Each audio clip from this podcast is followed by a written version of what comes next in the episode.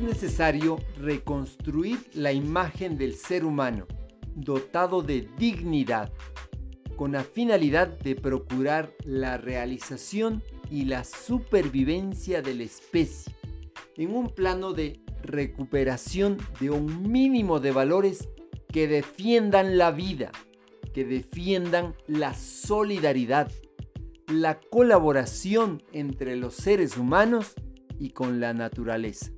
Será entonces que debemos eliminar aquello que es parte de la modernidad y nos está destruyendo como seres humanos o destruyendo el planeta. Y de pronto, incluso, volver a vivir en el campo, aplicando trueque de alimentos para no contaminar tanto. Suena a imposible. En conclusión, parece imposible cuidar de nosotros mismos, cuidar de la naturaleza, cuidar de la extinción de las especies. Ya agua casi no nos queda. Y peor, agua limpia, agua pura.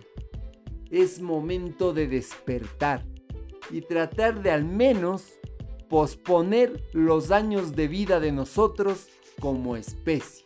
Caso contrario, si no cuidamos, estamos condenados a desaparecer.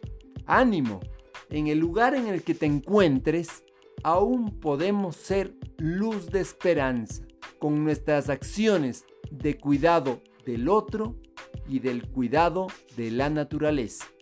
Te acompaña Mario Tapia Hernández.